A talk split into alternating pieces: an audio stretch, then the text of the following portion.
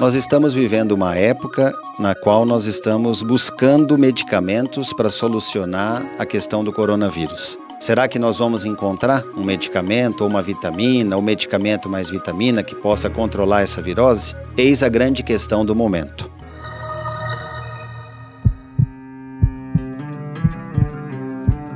Meu nome é Ed Matique Gabriel, sou médico cardiologista. Vou estar supervisionando mais uma vez o podcast Bate Coração, novamente com a minha companheira Marcela Castellini. Boa tarde, Marcela. Oi, doutor. Boa tarde. E aqui estamos mais uma vez. Não tem como fugir do tema Covid-19, né? Por mais que a gente queira ir por outros lados, mas esse é o tema à tona de todas as manchetes, de todas as redes sociais. E hoje vamos falar sobre os medicamentos, as vitaminas que envolvem a gente muito, muito se lê por aí, né? Então, assim, a começar pela hidroxicloroquina essa tão famosa que tem se falado demais, né? É, pessoas até erroneamente saiu comprando esse medicamento nas farmácias, ele já é utilizado para algumas doenças. E qual que é a assertividade desse medicamento? O que, que se pode falar sobre ele, doutor? É, todas essas medicações, principalmente a cloroquina ou hidroxicloroquina, lembrando que são duas possibilidades. Existe a cloroquina, Existe a hidroxicloroquina. São duas são duas, diferentes. duas apresentações químicas diferentes, mas com a mesma mesmo princípio, né, com a mesma ação. Nós temos hoje uma variedade de medicamentos que, como você falou, já tem um uso destinado a outras finalidades. Então, é importante que, que os nossos ouvintes saibam que a cloroquina e a hidroxicloroquina já são tradicionalmente usados para malária, né? Malária é uma doença infecciosa, para quem não sabe, mais comum na região amazônica do Brasil. Malária ou maleita, né? Alguns conhecem como maleita. Então é uma doença infecciosa que também já teve sua curvatura de mortalidade elevada no Brasil e na América Latina. Hoje está relativamente controlada e essa doença pode ser tratada com a hidroxicloroquina ou cloroquina. Para as pessoas que têm doenças reumatológicas, por exemplo, artrite reumatoide, que é bem conhecido no nosso meio, ou lupus eritematoso sistêmico, quem tem lupus geralmente são mulheres jovens. Então, possivelmente alguns dos nossos ouvintes já ouviu falar de algum parente jovem que teve essa doença ou tem, chamada lupus. Certo. Todas essas doenças reumatológicas também podem ser tratadas com a cloroquina e a hidroxicloroquina.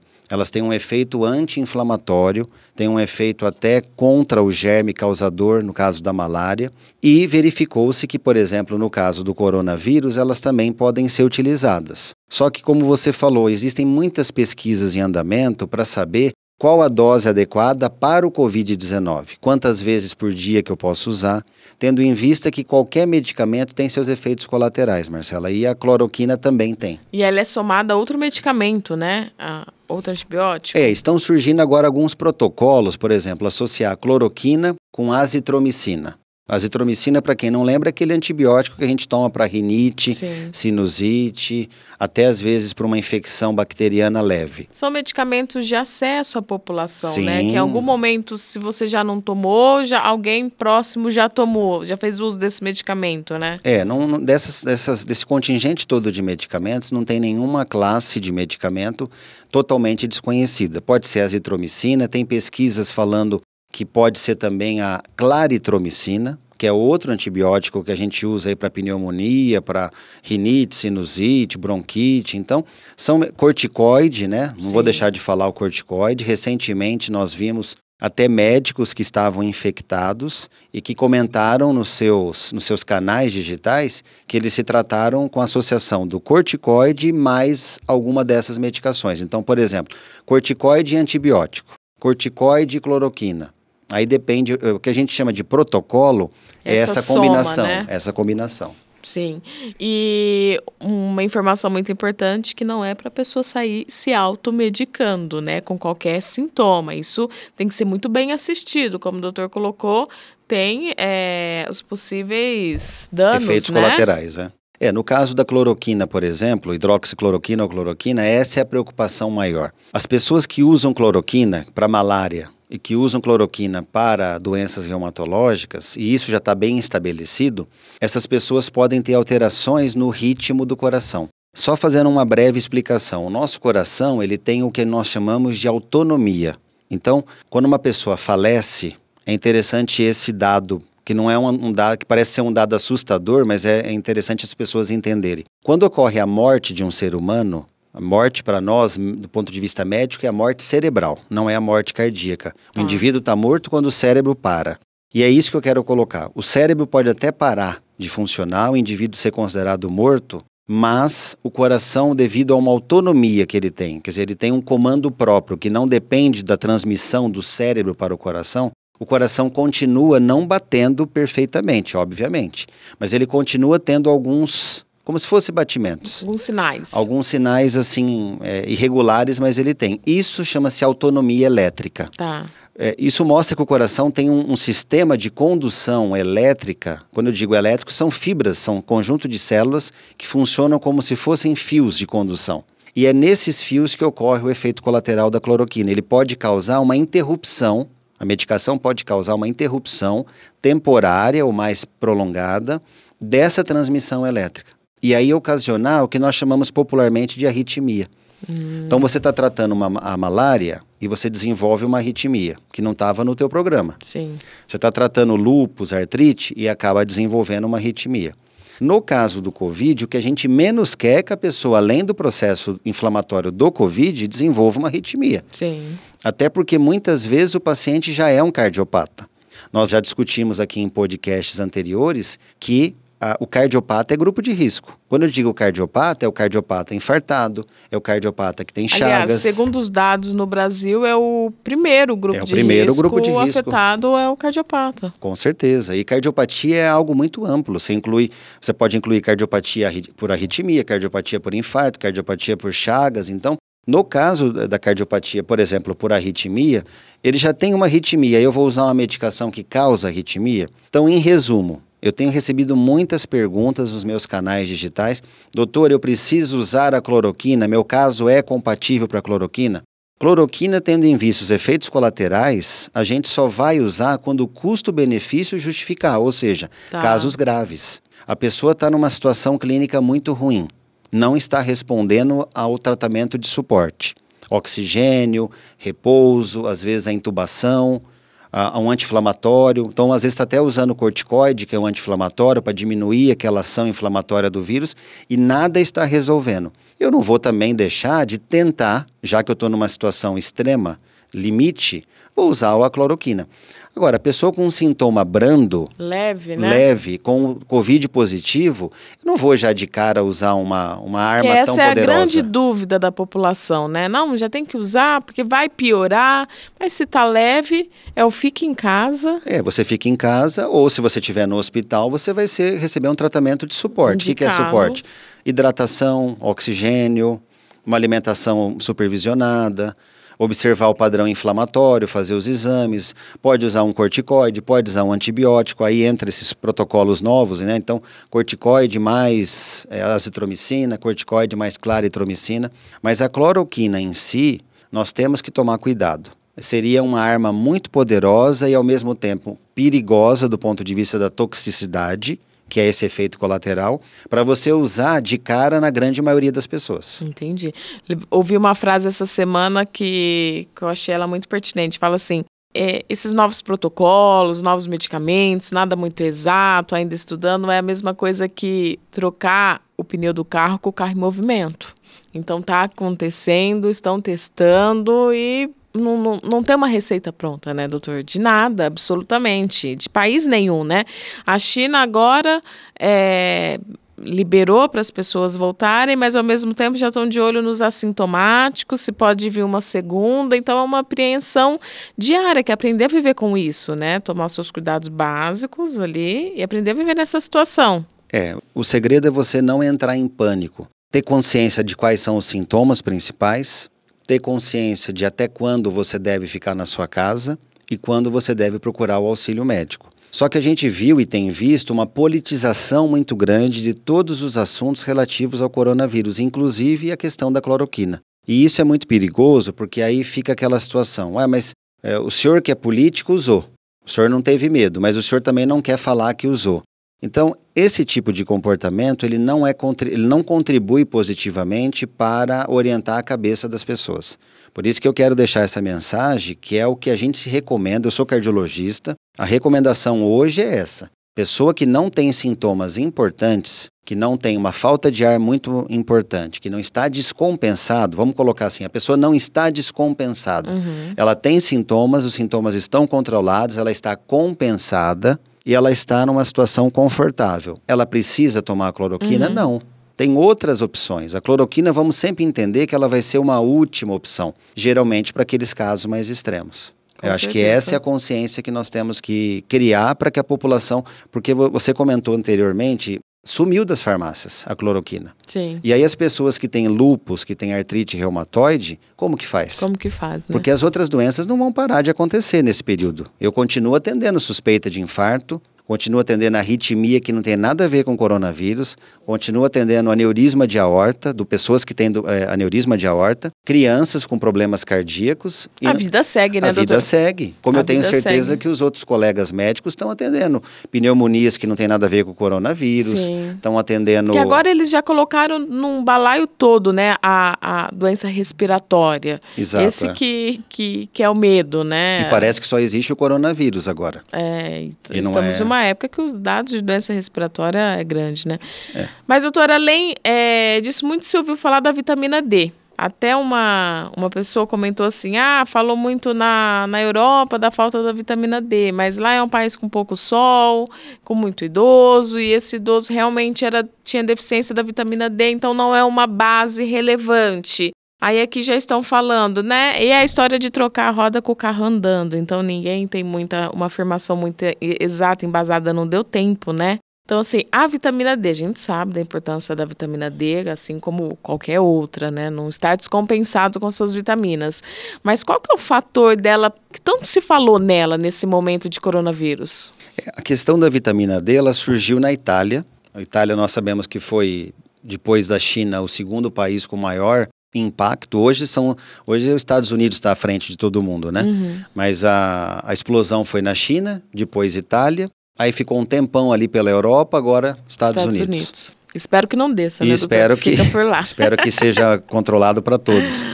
Mas um, um estudo da Universidade de Torino, da cidade de Torino, na Itália, mostrou, mas muito em função disso que você falou, Marcela, mostrou que existe uma relação transversal ou de causalidade entre pessoas infectadas lá na Itália e pessoas com níveis baixos de vitamina D.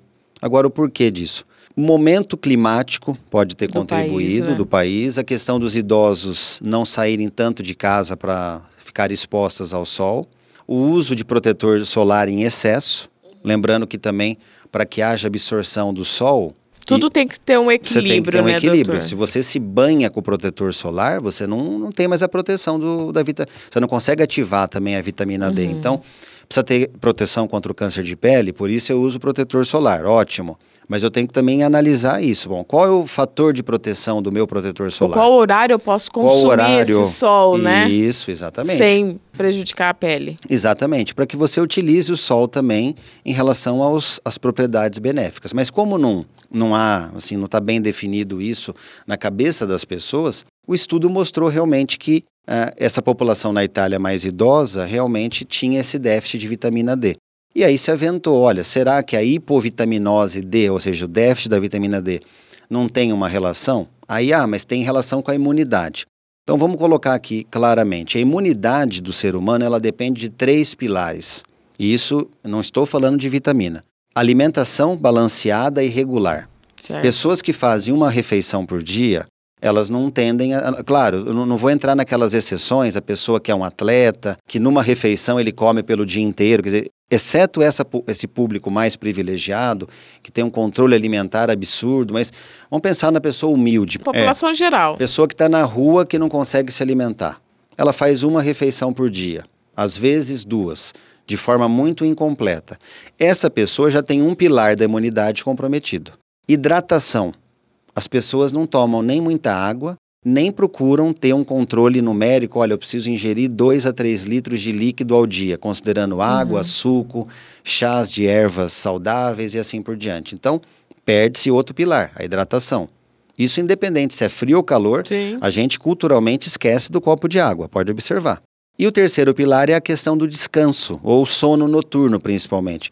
Insônia é um problema de muitas pessoas. Sim. Ou eu não tenho insônia, mas eu demoro para pegar no sono, aí eu acordo cansado. Quer dizer, essa irregularidade do sono noturno também é um pilar muitas vezes frágil. Então, se um desses três pilares estiver frágil, não vai ser a vitamina D, Marcela, que vai fazer milagre. Sim. Agora, quando que a vitamina D pode ser um auxiliar? Se você considerar os três pilares estáveis, quer dizer, a casa não está caindo, eu tenho os três, as três vigas do meu prédio ali firmes, mas eu noto que eu tenho uma deficiência de vitamina, e aí eu vou apontar duas. A D, porque a D tem estudos, há estudos mostrando que ela tem relação com a imunidade. Não quer dizer que ela tenha que ser usada como linha de frente.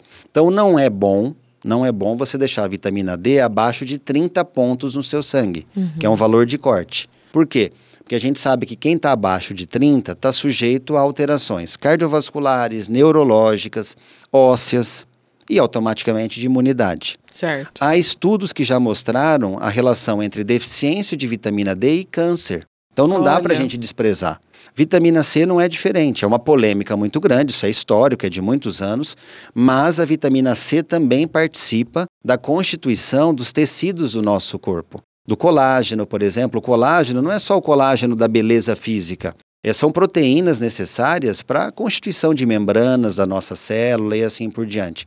Então, se são duas vitaminas interessantes para se estar atento, seja pelo fomentando isso pela alimentação ou pela cápsula que você toma diariamente, é a vitamina D ou a vitamina C. O que não se deve é assim. Bom, tenho tá com coronavírus no mundo, então eu vou aumentar e tomar uma superdosagem. Também não pode. Todas as vitaminas podem ter um eventual efeito tóxico, embora vitamina D e C, a gente sabe que elas têm uma toxicidade mais limitada. A vitamina E, por exemplo, ela é mais perigosa. Você deve tomar até 400 unidades por dia. Tem gente que abusa, não, eu vou tomar 800, 1.200. Aí você entra num ambiente de risco, muito comprovado por estudos. Então a minha orientação é que você tenha aqueles três pilares estáveis e mais, é como, como um, um desfecho final, que você use a vitamina D ou C como um complemento. Então, olha, eu vou reforçar os meus três pilares, né? Doutor, é tudo uma questão de qualidade de vida, né? Porque essas vitaminas e tantas outras estão todas assim ligadas à alimentação, à boa noite de sono, ou seja, se a pessoa mantém a qualidade de vida, lógico, né, há suas exceções sem dúvida, mas se ela mantém a qualidade de vida, ela encontra tudo isso no dia a dia dela, né, sem sem precisar de uma reposição. Exatamente. Porque você falou uma, algo que é essencial. Imagine que eu seja estressado, coma mal, fique horas sem me alimentar. Aí, ah, bom, então eu vou compensar essa falta da alimentação, a falta da, de um sono adequado e vou tomar a vitamina D. Aí não adianta. E a vitamina D eu encontro ela no sol. Mas e aí? Nossa, doutor, eu tomo sol, olha aqui, sou até bronzeada e não tenho vitamina D, porque meu corpo não absorve. É, a vitamina aí D. são casos isolados. É, o que, que acontece? O papel do sol, ele é ativador. Porque a vitamina D é como se fosse uma fórmula química que se apresenta de diversas formas no nosso organismo. Tem uma forma, uma, uma fórmula química que não está ativa e uma fórmula química que está ativa. O que faz uma forma inativa se tornar ativa? O sol. Então, por que, que é importante tomar o sol? Num horário apropriado, numa dose apropriada? Porque a vitamina D que nós produzimos na forma inativa, ela acaba sendo ativada pelo, pela luz solar. Entendi. Olha como tudo se complementa. Isso né? é, essa é, a, essa é a natureza. Quer dizer, existe uma lei natural que nos mostra isso. Então, a melhor forma de você ter absorção e ativação da vitamina D é com a luz solar. Ah, mas eu tenho, sou muito brancão, brancona, tenho medo de ter câncer de pele. Eu vou me entupir de protetor, de protetor solar. Aí você é um candidato, a, provavelmente, a dosar a sua vitamina D. Possivelmente você vai precisar em algum momento fazer uma reposição. Agora, na fase do coronavírus, já que nós temos algumas evidências de que a vitamina D ajuda na imunidade, ajuda naquela, naquele somatório dos três pilares, então eu vou reforçar os três pilares, eu acho que não custa, não é uma vitamina tóxica, dá para você utilizá-la em comprimido. A vitamina C, por exemplo, é mais fácil de utilizar na alimentação. Ó, vitamina C eu tenho imagem daqueles efervescente para vitamina C. Isso. Aquilo lá é válido? É doutor? válido. Você pode tomar comprimido comum, comprimido efervescente. Você pode aumentar a ingestão de frutas cítricas. Sim. Vou dar aqui três frutas cítricas ricas em vitamina C: laranja, limão, que são e goiaba. Não sei se o Olha. pessoal gosta tanto. Goiaba tem mais vitamina C do que a laranja. Ah, é? Mais vitamina C do que a laranja. No suco ela perde? Dependendo da forma do processamento, sim. Sempre é melhor você comer crua in natura. Quando você processa, tritura, É. às vezes você tem alguma perda, sim. Bom, o segredo então é tomar cuidado com as automedicação, né, doutor? Não é porque deu no jornal, deu no site, já saí comprando.